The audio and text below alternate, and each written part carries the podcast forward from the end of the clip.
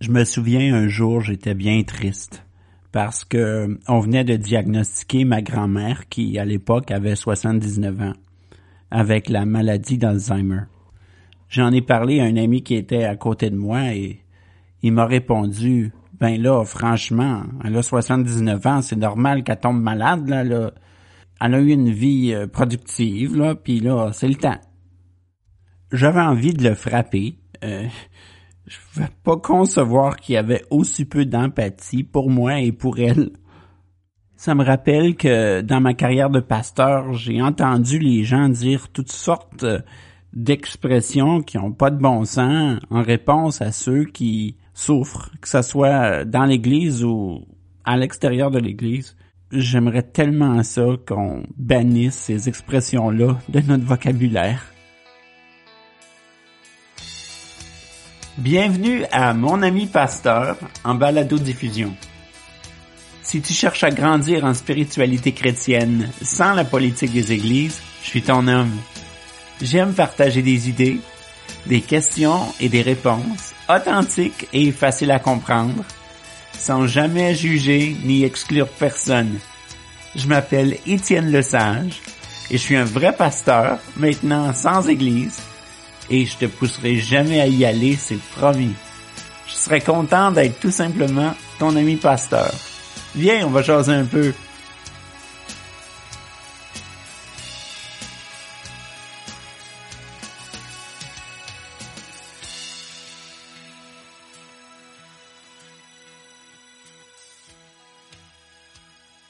Bonjour, ça me fait plaisir de passer du temps avec toi encore une fois.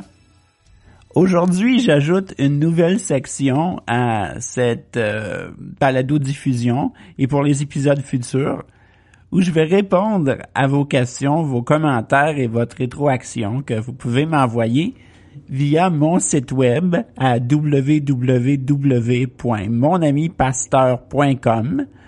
Trouvez la section qui s'intitule Contact et vous pouvez m'envoyer tout ça. J'ai bien hâte de vous lire. Avant de poursuivre avec notre sujet principal, j'ai reçu une question de Todd qui dit Bonjour Étienne, voici une question difficile. Pourquoi est-ce que je continue à douter? J'ai eu plusieurs expériences avec Dieu et je me sens comme s'il m'avait prouvé la vérité, mais encore je doute. Il y a des fois où je me sens renforcé par ma foi et ensuite je doute. Qu'est-ce qui se passe avec moi? Ah, c'est une bonne question, ça, Todd. Merci beaucoup. Tu sais, moi, je pense pas qu'on en a jamais terminé une fois pour toutes avec le doute. Et je juge jamais personne qui doute parce que c'est une expression normale du psyché humain. Tu sais, avoir la foi, ça veut pas dire qu'on doute jamais. Ça m'arrive aussi à moi, puis je suis un pasteur ordonné, imagine ce qui change avec la foi et nos pratiques spirituelles chrétiennes, c'est qu'avec le temps, on apprend de plus en plus à sortir du doute rapidement.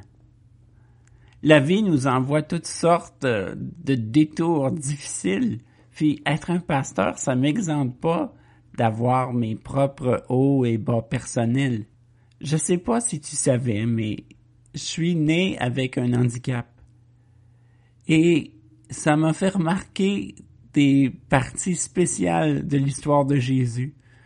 J'ai toujours aimé que Jésus, qui est le parfait exemple de foi pour nous, parfois il tombait, puis il pleurait de tristesse et de deuil.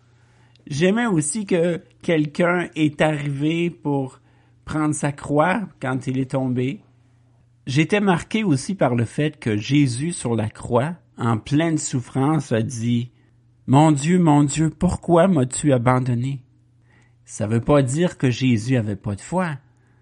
Est-ce que tu le blâmerais d'avoir été confus et en extrême douleur avec des clous dans ses mains et ses pieds? Ben non. En fait, il nous a montré que peu importe combien de fois on tombe, peu importe la profondeur de notre douleur et de notre confusion, que ça empêche pas Dieu d'avoir le dernier mot et de donner à la fois son pesant d'or, L'histoire de Jésus termine pas avec les clous. Son histoire termine dans un retour à la vie qui va aussi être le nôtre et qui donne de l'espoir à tout le monde. Quand tu te retrouves dans un moment de doute, une saison de doute, voici ce que je te suggère de faire. Premièrement, sois bon avec toi-même, c'est important. Ça veut dire, critique-toi pas. Ça sert à rien. Ça sert à rien de te faire sentir pire. Être bon avec toi, ça veut aussi dire de prendre le temps de te reposer quand tu en as besoin. Et c'est là que ta foi entre en ligne de compte. Encore plus quand tu es en train de douter. Souviens-toi, essaie de te souvenir quelques moments dans ton passé, dans ta vie, où ta foi t'a bien servi, que ça valait le coup d'avoir la foi et d'avoir confiance. Et ça, c'est souvent juste assez pour allumer une toute petite étincelle d'espoir qu'on a besoin pour continuer. Si c'est trop difficile, demande à Dieu de t'aider. Dieu est là pour ça. Si tu retombes dans le doute, recommence tout ça. Continue. Rappelle-toi que Jésus, armé de sa foi, est aussi tombé quelquefois avec sa croix. Perds pas de temps à te sentir coupable quand tu doutes. Le doute, c'est pas mauvais, c'est simplement un signe que tu dois reconnaître qui dit que c'est le temps de retourner dans ton gym spirituel pour étirer tes muscles de foi que tu les, que tu as encore, tu les as encore. S'ils font mal, ça veut juste dire qu'il te manque un peu de pratique. Il faut que tu reprennes tes exercices.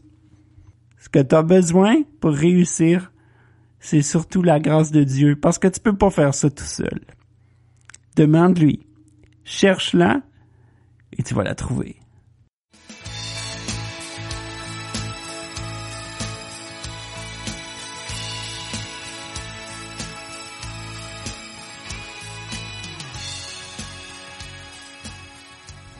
Lorsqu'il s'agit de parler aux gens qui souffrent, on n'est pas tous des experts en communication interpersonnelle en situation de crise et on peut manquer notre coup.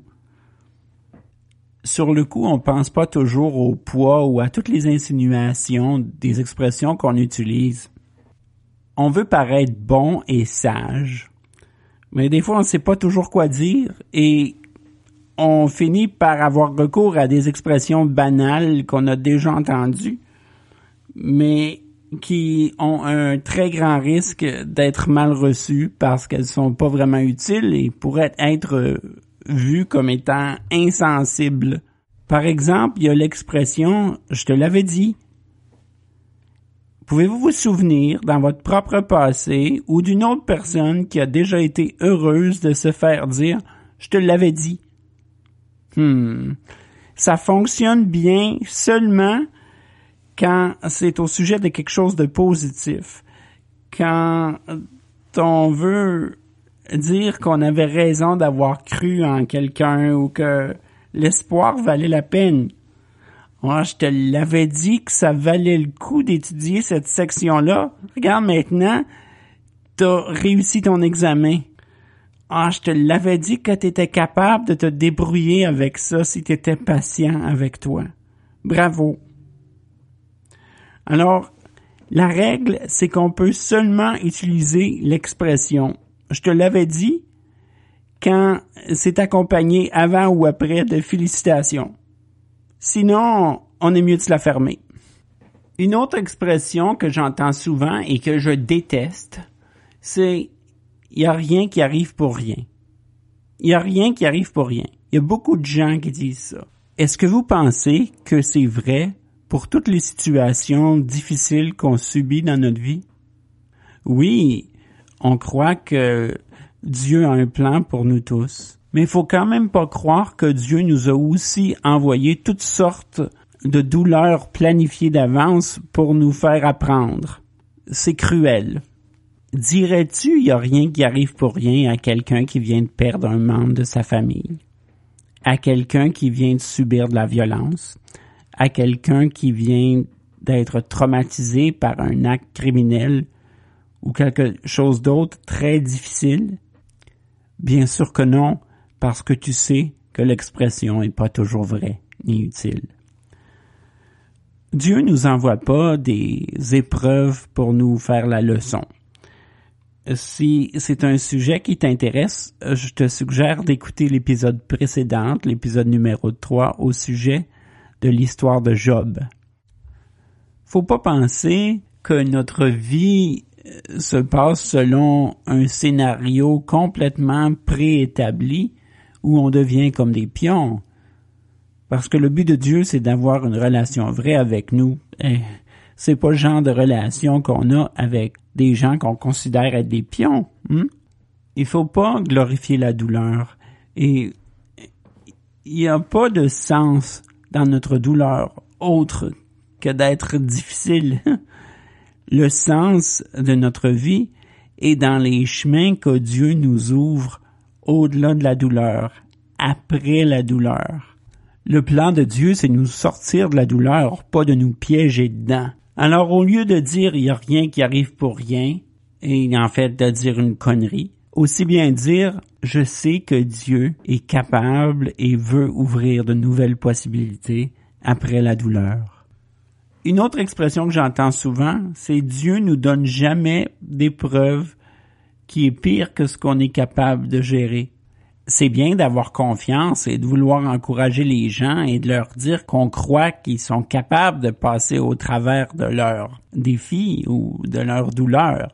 Mais quand on dit aux gens que Dieu sait qu'ils sont capables de passer au travers, ben, souvent les gens se sentent coupables de trouver ça difficile en se disant, oh non, si Dieu m'envoie ça parce qu'il sait que je suis capable d'y faire face puis je trouve ça difficile, ça veut dire que je suis faible, hein? Oh, je fais donc bien dur. Et finalement, la personne se sent encore pire et s'en va dans la direction opposée à la guérison. Finalement, il y a aussi l'expression le temps arrange les choses. Est-ce que c'est toujours vrai, ça? C'est vrai qu'avoir du temps, ça nous donne l'espace nécessaire pour se reposer, et découvrir des différents aspects à une situation qui nous faisait très mal. Mais le temps seul, sans l'action et la participation des autres, ça règle pas tout. Il y a des deuils qui sont difficiles. Il y a des expériences qui nous marquent au fer blanc. Il y a des habitudes qui sont très difficiles à se défaire. Et on a besoin d'aide pour y arriver, pas seulement du temps. De toute façon, il faut jamais promettre quelque chose à propos du futur parce que la personne qui souffre sait aussi bien que toi et moi que personne est capable de tout prévoir dans le futur. Souvent, on a l'intention de créer un rapport avec l'autre personne et de lui montrer qu'on peut faire le lien entre nous et ce qu'elle vive en détournant la conversation. On s'en rend pas toujours compte. Mais par exemple, si quelqu'un nous annonce qu'elle a le cancer, c'est facile pour nous de dire tout de suite Ah oui, oui, je connais ma tante, elle a eu ce cancer-là aussi. C'est dangereux parce que ensuite, forcément, l'autre personne va dire Ah oui, puis qu'est-ce qui lui est arrivé? Ben, elle est morte. Pas vraiment utile, non? Parfois, les gens qui souffrent disent aussi des choses qui sont un peu insensées. Je me souviens d'une veuve qui était furieuse contre Dieu pour avoir perdu son mari qui est décédé à l'âge de 90 ans. Elle disait les gens disent que je dois croire en Dieu et avoir confiance en Dieu. Quand Dieu a permis que mon mari meure, il aurait dû avoir beaucoup plus de temps. C'est clair que Dieu n'existe pas. Bien sûr, on pourrait penser, comme l'ami dont j'ai parlé en introduction, ben voyons, madame, votre mari a eu 91 belles années. C'est une vraie bénédiction. Vous avez été chanceux ensemble, franchement. Bien sûr que j'ai pas dit ça. Parce que je savais que la douleur de la pauvre dame, c'était pas au sujet de la longévité humaine, mais bien d'avoir perdu quelqu'un qu'elle aimait ou d'avoir raté des opportunités qu'elle pouvait plus maintenant changer. Pour commencer, la meilleure idée, c'est toujours d'essayer de te mettre à la place de la personne qui souffre. Même si ce genre d'épreuve-là est pas le genre que tu subiras jamais. T'es capable de t'imaginer comment tu te sentirais si les circonstances étaient pareilles pour toi. Mon ami, je veux que tu te souviennes de ceci. C'est pas important de trouver la meilleure chose à dire quand on écoute vraiment attentivement quelqu'un qui souffre. Les gens vont jamais t'en vouloir si tu leur offres pas toujours les réponses à tout. Mais ils vont t'en vouloir si tu leur dis quelque chose qui minimise ce qu'ils expriment. Ce qu'ils veulent, c'est pas une solution, c'est de l'empathie et un peu de validation. Les gens se souviendront jamais de tout ce que tu leur as dit, mais ils vont se souvenir de ta chaleur, de ton empathie et de tout ce que tu leur as fait sentir pendant qu'ils étaient avec toi. Donc si tu sais pas quoi dire, tu peux simplement dire quelque chose de sincère, comme je suis tellement désolé que tu as passé à travers tout ça, ça c'est tellement difficile. Tu dois te sentir X, Y, Z. Triste, fâché, découragé, insulté, trahi. Ce qui est important, c'est de leur montrer que tu comprends leurs sentiments. Et ensuite, seulement quand ils t'ont donné un signe, soit parce qu'ils disent ou avec leur langage corporel, qu'ils savent que tu les comprends, à ce moment-là, tu peux dire, est-ce qu'il y a quelque chose que je pourrais faire pour toi? Ou as-tu une idée de ce qui serait utile pour toi? Ça se peut très bien qu'ils te répondent non ou pas tout de suite. Et c'est pas bien grave si t'as pas réussi à les désarmer avec de la sagesse divine indiscutable. Ce qui compte, c'est qu'ils repartent de leur rencontre avec toi en se sentant compris, validés, et qu'ils ne sont pas seuls au monde avec leurs problèmes. Si après tout ça, on s'attend quand même à ce que tu dises quelque chose de sage et astucieux, tu peux toujours te rabattre sur un verset de la Bible qui parle d'amour et de l'aide de Dieu que tu connais, en prenant bien soin de pas utiliser des mots qui sont empreints de jugement ou de reproche. Et si tu en connais pas, tu peux utiliser un de mes versets parapluies préférés. C'est Romains 8, versets 38 à 39. T'as même pas besoin de t'en rappeler par cœur. Tu peux tout simplement me paraphraser. J'ai la certitude que rien ne peut nous séparer de l'amour de Dieu ni la mort, ni la vie, ni les anges, ni d'autres autorités ou des puissances célestes, ni ce qui se passe dans le présent ou ce qui va arriver dans l'avenir.